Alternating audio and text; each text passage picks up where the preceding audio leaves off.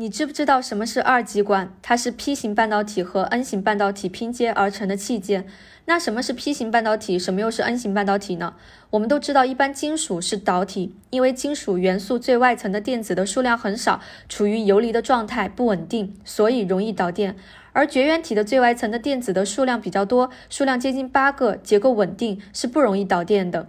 半导体就是介于两者之间的，硅片就是典型的半导体。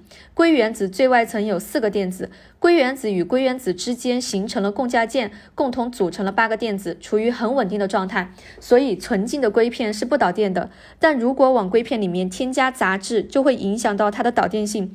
比如说，当往里面添加五价的原子，像磷这样的元素的时候呢，磷的最外层就有了五加四，一共九个电子，其中呢八个电子构成稳定的状状态。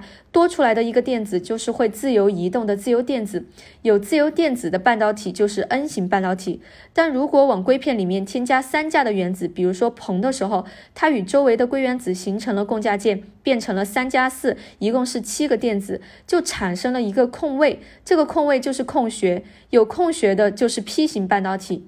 当 N 型半导体和 P 型半导体连接在一起的时候，就形成了 P-N 结。如果对它施加正向的电压，N 区的自由电子就会往 P 区的空穴当中移动，二极管就会导通。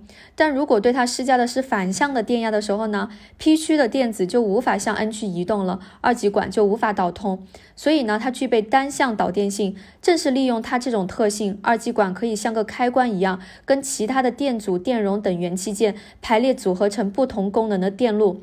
二极管运用的就是非常广泛的，像收音机啊，或者是其他电器产品当中都需要用到它。这就是二极管。